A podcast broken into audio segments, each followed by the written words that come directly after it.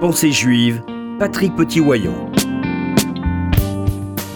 La souka, la cabane que nous construisons pour la fête de Sukkot, doit répondre à un certain nombre de critères de forme, de taille et de matériaux pour sa construction.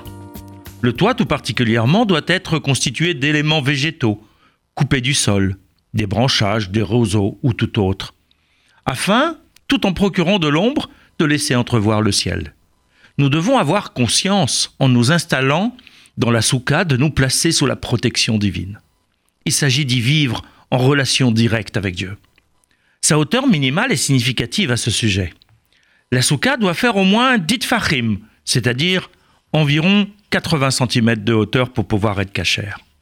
On nous explique qu'il faut pouvoir s'asseoir pour que ce soit considéré comme un lieu de vie. En dessous, on pourrait juste s'y coucher, s'y allonger. Or, cette hauteur a en plus une signification symbolique.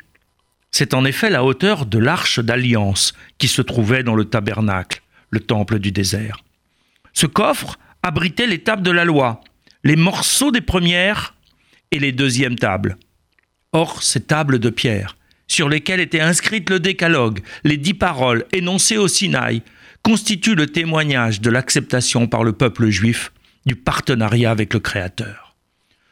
En quelque sorte, une lettre de mission pour Israël. Par ailleurs, l'Agmara vient nous enseigner que cette distance de dit fachim, 80 cm, au-dessus du sol, constitue l'espace de l'homme dans lequel Dieu ne pénètre pas.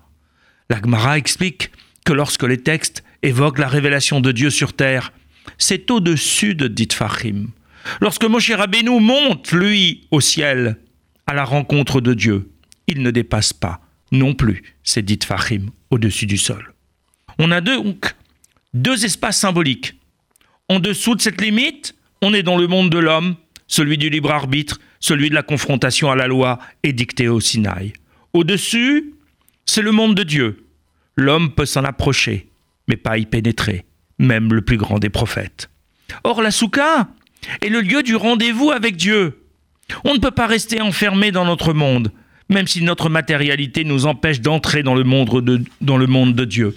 Il nous faut, comme l'échelle du rêve de Yaakov, avoir les pieds sur terre et la tête tournée vers les cieux. La bonne utilisation de notre libre arbitre doit nous permettre cette élévation spirituelle.